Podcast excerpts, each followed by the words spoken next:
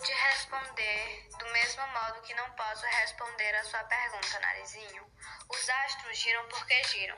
O que sei é que giram em redor uns dos outros e sempre do mesmo modo.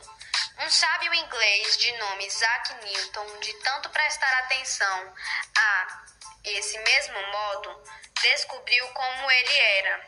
E como os sábios chamam a lei a esse mesmo modo das coisas se fazerem, Newton batizou da lei da gravitação, o tal mesmo modo dos astros girarem uns em torno dos outros.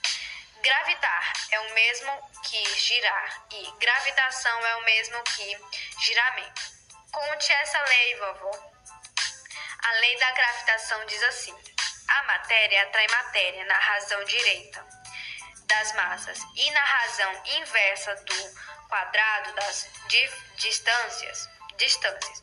Fiquei na mesma, gritou Pedrinho, pois não será difícil compreender se formos por partes.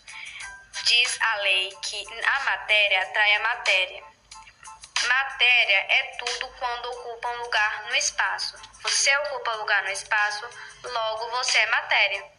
Os astros ocupam lugar no espaço. Logo, o, os astros são matéria. Emília ocupa lugar no espaço. Logo, Emília é matéria. A boneca rebolou-se toda, orgulhosa de ocupar lugar no espaço. Mas o espaço é infinito? Continuou Dona Benta. Isto é, não ter, ter fim, de modo que os astros, por maiores que sejam, não passam de pontinhos ocupando lugarzinhos no espaço infinito. No espaço infinito. Esse, esses pontinhos ou partículas de matéria atraem-se ou puxam-se uns aos outros. Já sei, disse Pedrinho. Um puxa o outro como um imã puxa o ferro.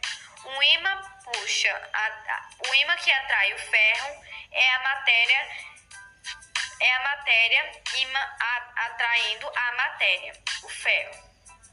Continue, vovó. Muito bem, a matéria atrai matéria, mas de que modo? De dois modos. Primeiro, na razão direita das massas. Não, não entendi a tal, não entendi essa tal razão direita, disse a menina. Muito simples, que diz que quanto maior for o astro, tanto mais